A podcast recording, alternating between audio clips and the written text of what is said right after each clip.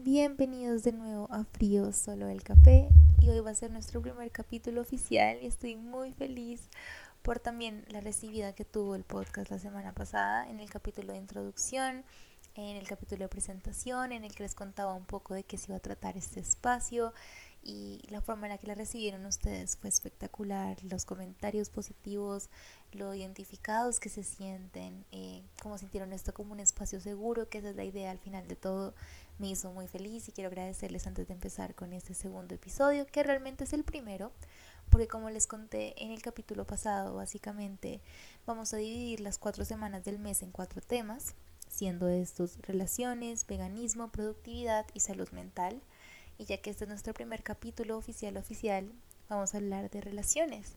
Y quiero hablar de una relación muy importante, muy muy importante, que es la relación con nosotros mismos, pero en especial con algo que vemos mucho por ahí, que es el amor propio, el famoso amor propio con el que tengo sentimientos encontrados. Digamos que yo siento que el sentimiento que tengo por la palabra amor propio es muy ambiguo, porque por un lado sí me parece importantísimo que nos tengamos aprecio y respeto y que nos pongamos primero y que sepamos priorizarnos. Pero por otro lado también siento que es un poco utópico pensar que nos podemos amar todo el tiempo.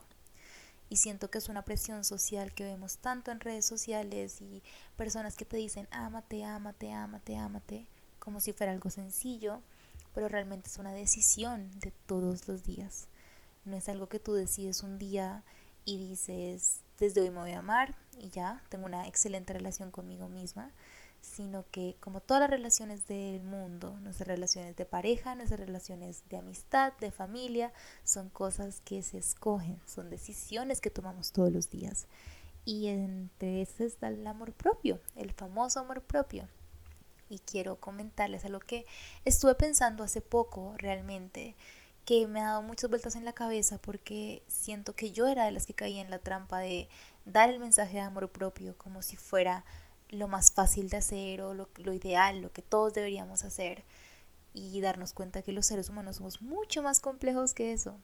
Somos seres de hábitos, sí, somos seres de costumbres, somos seres sociales, y la suma de todas las experiencias que tenemos en nuestra vida, la presión social, redes sociales, nuestras interacciones, los estándares, los estereotipos, tantas cosas que nos componen, hacen muy difícil eso del amor propio y hacen que eso del amor propio no sea algo que se puede tener un día y ya, es algo que se trabaja, que se escoge. La pregunta es, mientras estoy en ese proceso, ¿qué pasa? porque lo lógico es pensar que lo contrario del amor propio es el odio, es la frustración, es la inconformidad, el inconformismo, es sentirnos mal con nosotros, es decir, si no me amo, entonces me odio. Y teniendo esto en la cabeza me puse a pensar mucho que no se trata de amor u odio, se trata de aceptación. Y siento que esa es la palabra clave en este capítulo. Cambiar el amor propio por la autoaceptación. ¿Por qué? Porque siento que más que todo si eres una persona que ha tenido una mala relación con la comida o una mala relación con el ejercicio, con tu cuerpo, eres una persona que siente constantemente presión social de verte de cierta forma, has tenido un contexto en el que tu familia, tus amigos, tu pareja o tú misma, tú mismo, se ha estado como masacrando todo el tiempo con la idea de un cuerpo irreal y que me tengo que ver de cierta forma y hábitos que no son muy sanos la suma de todo eso crea que uno esté constantemente frustrado y uno esté bravo y uno esté inconforme y uno esté triste. Y, y, el opuesto de eso no tiene que ser el amor propio, sino la aceptación, aceptar que mi cuerpo es parte de quien soy, pero no me define, que mi cuerpo no tiene por qué ser la base de mi autoestima, mi cuerpo no tiene por qué definir mis relaciones sociales, mi relación conmigo mismo, quién soy como estudiante, quién soy como profesional, quién soy como persona. Mi cuerpo es simplemente esa parte física en la que habita mi ser, en la que habita quién soy. Y, y esto de la autoaceptación me parece tan importante recalcar porque no todos los días nos vamos a amar. Y más cuando existen cosas como la dismorfia corporal, en la que hay días en los que no nos podemos ver al espejo porque, mejor dicho, no nos sentimos bien. O un día nos sentimos bien y otro no tan bien. O incluso durante el mismo día. Hay días en los que uno se levanta y se siente bien, pero luego sales con tus amigos a comer pizza o algo que de pronto tiene mucho sodio y te hincha de cierta forma, o como yo, de pronto tienes problemas de colon y estabas en un momento excelente y estabas muy bien y de la nada te hinchas o pasa cualquier cosa con la que no te sientes bien o estabas bien y luego te tocó estar en vestido de baño y hay una vocecita en tu cuerpo que te hace sentir mal, lo que sea, lo que sea, lo que sea, lo que sea. El hecho de que no estemos amando nuestro cuerpo no significa que tengamos que respetarlo. No significa que no tenemos que aceptarlo. Y esto me parece clave, clave, clave recalcarlo. Porque vemos tanto estos mensajes de ámate, ámate, ámate en vez de acéptate. Acepta quién eres, acepta que tú no eres tu cuerpo nada más, tú eres tanto, tanto, tanto más allá de un cuerpo físico que eso no tiene por qué definirte. Y me parece muy importante también entender que la forma en la que te ves no tiene por qué afectar tu calidad de vida, no tiene por qué dañar tu vida, no tiene por qué tener el poder de definir cómo te vas a sentir el resto del día, qué valor te vas a dar, qué valor vas a exigir que te den los demás, solamente por algo físico. Cuando empezamos a cambiar un poco esta idea de tengo que amarme, tengo que aceptarme y tengo que aceptar que este es mi cuerpo, hace que eso no te dañe el resto del día, no te dañe cómo te percibes y simplemente, bueno, de pronto no estoy en mi mejor momento corporalmente, no me siento bien en este momento, pero no por eso entonces no voy a ir a la playa con mis amigos o no por eso no me voy a comprar un vestido que me encanta o no por eso voy a tener que forzarme y obligarme a ir al gimnasio para entrar en tal talla. Porque así como tú no fuerzas que tu zapato entre en una talla 34 cuando eres 37, tampoco tienes por qué embutirte en un vestido que no es tu talla y que no le hace justicia a tu cuerpo actual. Porque hablando de eso, una de las cosas más duras para mí, honestamente, durante mi proceso fue compararme conmigo misma, con mi yo del pasado, con mi yo que no estaba en su mejor momento, pero a veces yo digo, bueno, no me puedo comparar, no sé, con Kendall Jenner o con cualquier otra modelo, porque pues no soy ella. No tengo su genética o no tengo lo que sea. Pero a veces es tan duro cuando esa persona con la que te comparas es algo que tú ya fuiste y que sabes que puede ser. Y eso no debe ser así. Yo cuando caigo en esa trampa me digo, pero es que esa no era yo. Si yo para estar en ese cuerpo tenía que comer menos de tantas calorías al día, tenía que matarme haciendo ejercicio, tenía que llorar, tenía que sufrir, tenía que evitar eh, encuentros sociales, tenía que evitar y decir mentiras y engañar y hacerme daño para mantener eso, significa que ese no es mi cuerpo. Mi cuerpo es el que existe cuando yo estoy tranquila, estoy feliz, de vez en cuando muevo mi cuerpo, hago ejercicio, sí, como cosas nutricionalmente densas o emocionalmente densas y tengo un balance de todo tipo de comidas en mi dieta, tengo un balance en qué tanto me muevo, en qué tanto hago ejercicio, en qué tanto interactúo con otras personas, en qué tanto salgo. Cuando encuentro ese balance, que no necesariamente tiene que ser 50-50, ese es mi cuerpo. Y ese es el cuerpo que debo aceptar. Y es ahí en ese punto en el que yo puedo decir, estoy aceptando el cuerpo que me pertenece el cuerpo que está hecho para mí. Porque incluso muchos nutricionistas y médicos caen en la trampa de decirnos que hay un número específico para una altura específica. Pero les pongo mi ejemplo, yo que mido 1,68. ¿Saben cuántas personas en el mundo miden 1,68 Millones de personas. Y no todas pesamos igual, no todas nos vemos igual la altura no tiene por qué ser un determinante. O saben cuántas personas puede que hagan el mismo ejercicio que yo, la misma dieta que yo, se levanten a la misma hora, tengan el mismo trabajo, el mismo, lo que sea, la misma rutina. Imagínense una persona idéntica a mí, no nos vamos a ver igual. No nos vamos a ver igual porque hay tantos factores, eh, factores emocionales, factores psicológicos, factores genéticos, factores culturales, sociales, que van mucho más allá de lo físico. Y es bonito ver eso, vernos como seres humanos complejos que tienen mucho más que ofrecer que simplemente un cuerpo que se ve de cierta forma. Y cuando uno empieza a tener estas conversaciones en la cabeza de el cuerpo que es mío, quién soy realmente, quién soy yo cuando estoy en un mejor momento mentalmente, laboralmente, académicamente, cuando yo me siento plena y no tengo que esforzarme para mantener un cuerpo, porque si tengo que esforzarme no me pertenece. Cuando uno empieza a tener todo este montón de pensamientos y empiezas a deconstruir un poco la idea, empiezas a entender por qué es importante hablar de aceptación en vez de amor. Porque no siempre nos vamos a amar. Hay momentos en los que no amamos nada, no queremos ver a nadie, no nos toleramos a nosotros mismos, no nos podemos ver al espejo. Un día que de pronto las mujeres o las personas menstruantes estamos en nuestro ciclo menstrual y se nos brota la cara y un día que estamos reteniendo líquidos o simplemente unas vacaciones en las que quisimos tomar todo el alcohol y comer toda la comida del buffet, eso es vivir. Y eso es parte del balance. Y cuando uno ve todo ese tipo de cosas y uno va soltando y encuentras ese cuerpo que te pertenece, hablamos de aceptación. Porque si de pronto en ese viaje que estabas feliz y te forzaste a amar tu cuerpo porque te fuiste recién entrenada y cumpliste tu objetivo que tanto te costó llegar y luego viajas y algo pasa y te hinchas o lo que sea, no significa que vas a dejar de aceptar el cuerpo que te habita, el cuerpo que te permite caminar, que te permite viajar, que te permite abrazar a las personas que amas.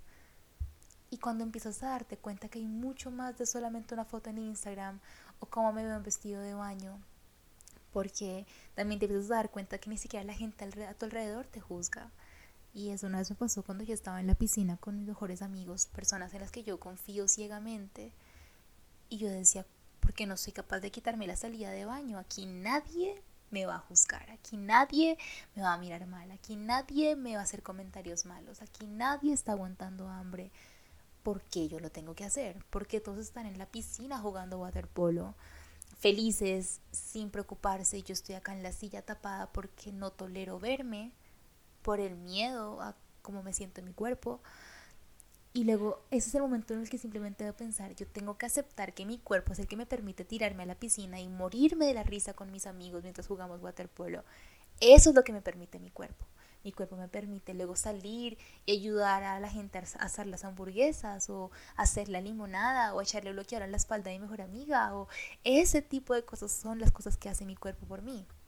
No verse hermoso y perfecto y sin ninguna estría y sin ninguna marca y sin ningún gordito para una foto que va a ver la gente que no le importa quién soy yo como persona. Y el tema de redes sociales ha afectado mucho esto porque tenemos que preocuparnos por la foto perfecta y por la persona perfecta y aparentar. Y cuando uno empieza de nuevo a sumar todas las experiencias que les he contado acá durante el capítulo, todo lleva a la aceptación.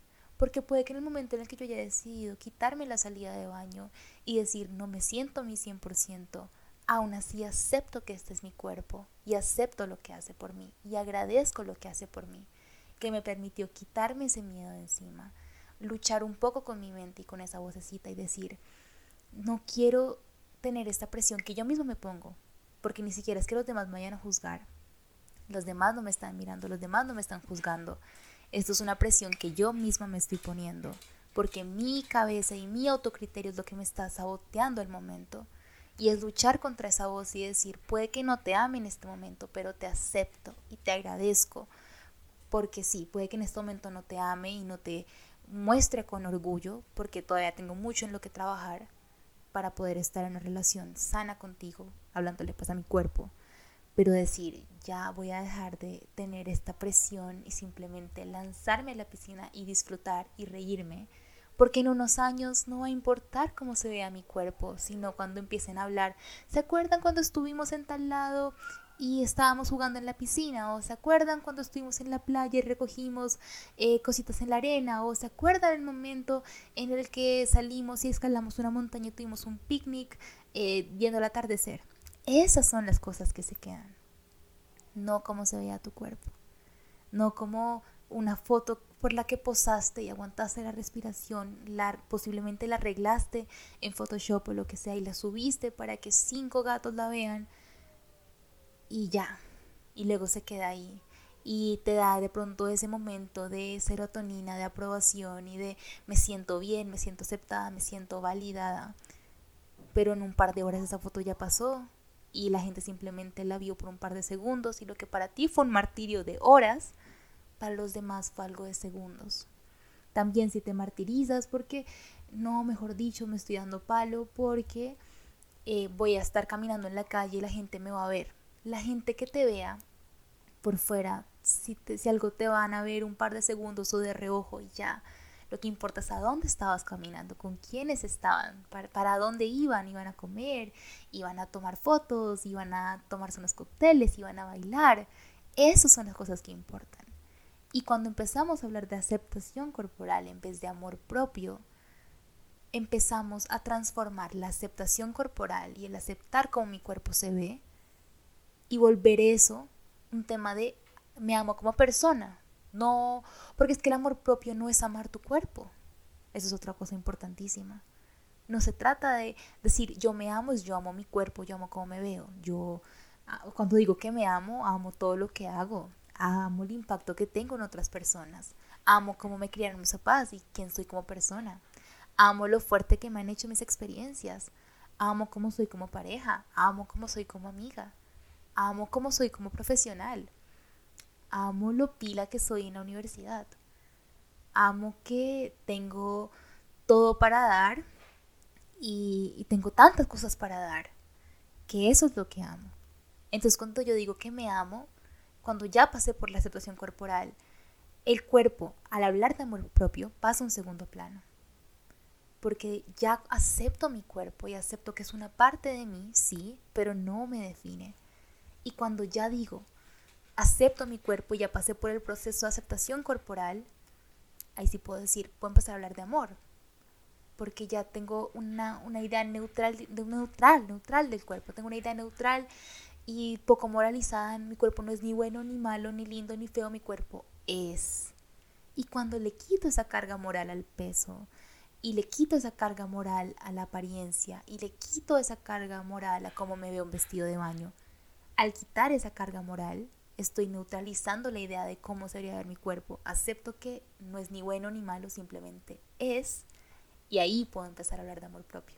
Porque empiezan a surgir un montón de cosas a la superficie que antes no estaban, porque superficialmente solo vemos el cuerpo y pensamos que el cuerpo es la persona. Pero cuando ya empezamos a ver debajo de esa cascarita, cuando ya tiene esa neutralidad en la que deja de ser ese rol central, empezamos a ver todo lo que tenemos para aportar y lo que hace que en serio nos amemos y podamos hablar de amor propio. Y yo amo quien soy como persona. Y bueno, ya dicho esto, creo que concluimos el primer capítulo de la sección de relaciones porque me parece importantísimo que partamos de la relación con uno mismo y empecemos a hablar de eso para poder hablar de otras y siento que me sirve mucho también sacar un montón de cosas. Así no lo crean, mientras estoy grabando esto sin libreto, simplemente con ideas sueltas, como una pequeña lluvia de ideas que tengo antes de grabar. Después de eso es tan loco escucharme a mí misma. Y bueno, dicho todo esto, creo que concluimos el primer capítulo del podcast en la parte de relaciones, porque me parece importantísimo partir de relación con uno mismo para poder empezar a hablar de otras relaciones. Y dicho eso, nada, espero que les haya gustado un montón este capítulo. Nos vemos la próxima semana para hablar de veganismo. Y cualquier comentario que tengan del podcast, cómo se hayan sentido en este capítulo en general, cualquier opinión, consejo, cualquier cosa que quieran compartir conmigo, siempre mis redes están abiertas para eso. Y nos vemos la siguiente semana.